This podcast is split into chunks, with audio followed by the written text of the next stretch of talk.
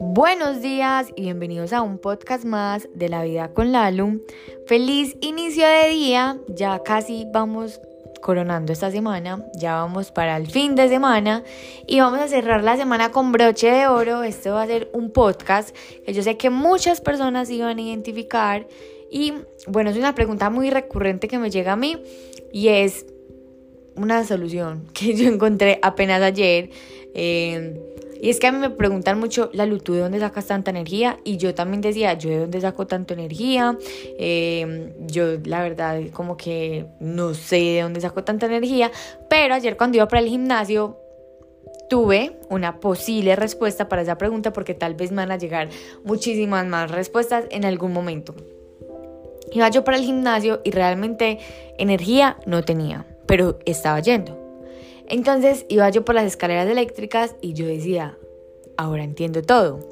Porque a mí me preguntan siempre cómo hago para hacer todo, para mantener tanta energía.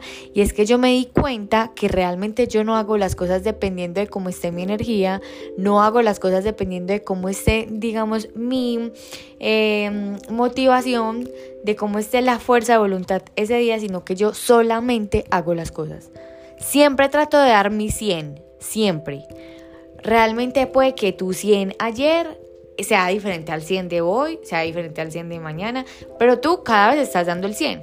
Entonces, eso se convierte, yo a mí me encanta ver todo como un músculo. Entonces, yo siempre digo, la disciplina es como un músculo, la fuerza de voluntad es un músculo, eh, la disciplina es un músculo que tú cada vez lo vas fortaleciendo o vas haces con tus actos, eh, con tus em, cada cosa que vayas haciendo durante la vida, eh, los hechos te van haciendo fortalecer ese músculo o va perdiendo tono muscular.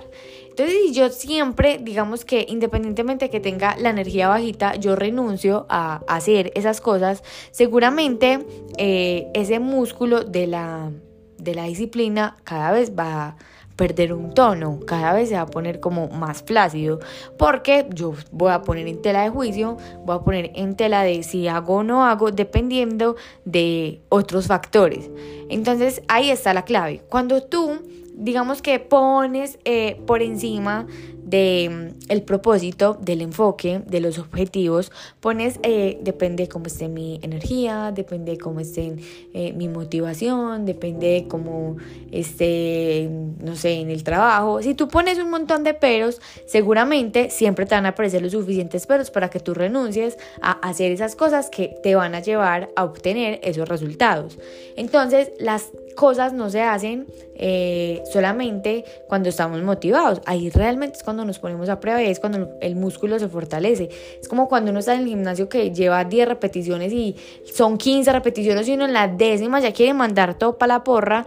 Así mismo pasa cuando tú no estás motivado, cuando tú dices, yo no quiero entrenar hoy, pero sé que me corresponde entrenar hoy porque tengo una carrera a la cual quiero eh, llegar en tanto tiempo, cuando tú tienes un enfoque, cuando tú tienes ese propósito tan claro, realmente los peros se quedan cortos. O sea, tú dices como no, me importa un bledo si estoy cansada, si estoy desmotivada, si estoy...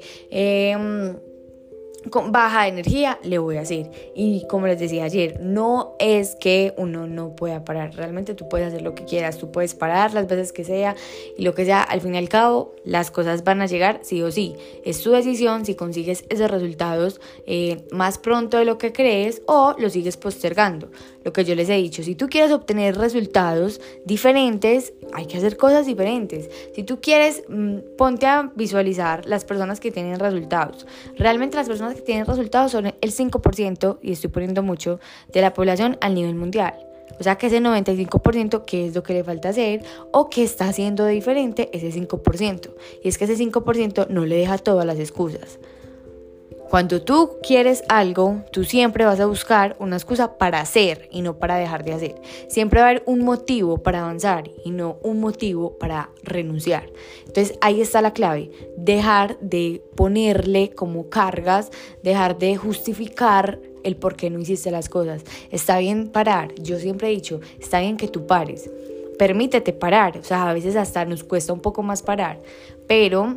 Mmm, si vas a parar, digamos, un día, no te permitas como fallarte dos, porque cuando uno empieza a hacer las cosas de forma consecutiva, se empieza a considerar un hábito. Estamos hablando de casos que no son así como situaciones de salud, situaciones de de pronto una lesión, eh, cosas así. O sea, estamos hablando de cosas de la vida cotidiana, de por qué renunciamos tan fácil a los objetivos que nos ponemos en mente. Así que esa es la clave. Eh, hacerlo simplemente eh, es el mismo segundo que tú te tardas en decir no lo voy a hacer o lo voy a hacer. Ya es tu responsabilidad qué decisión tomas. Los amo, gracias por estar acá y nos vemos en el próximo episodio de La Vida con Lalu.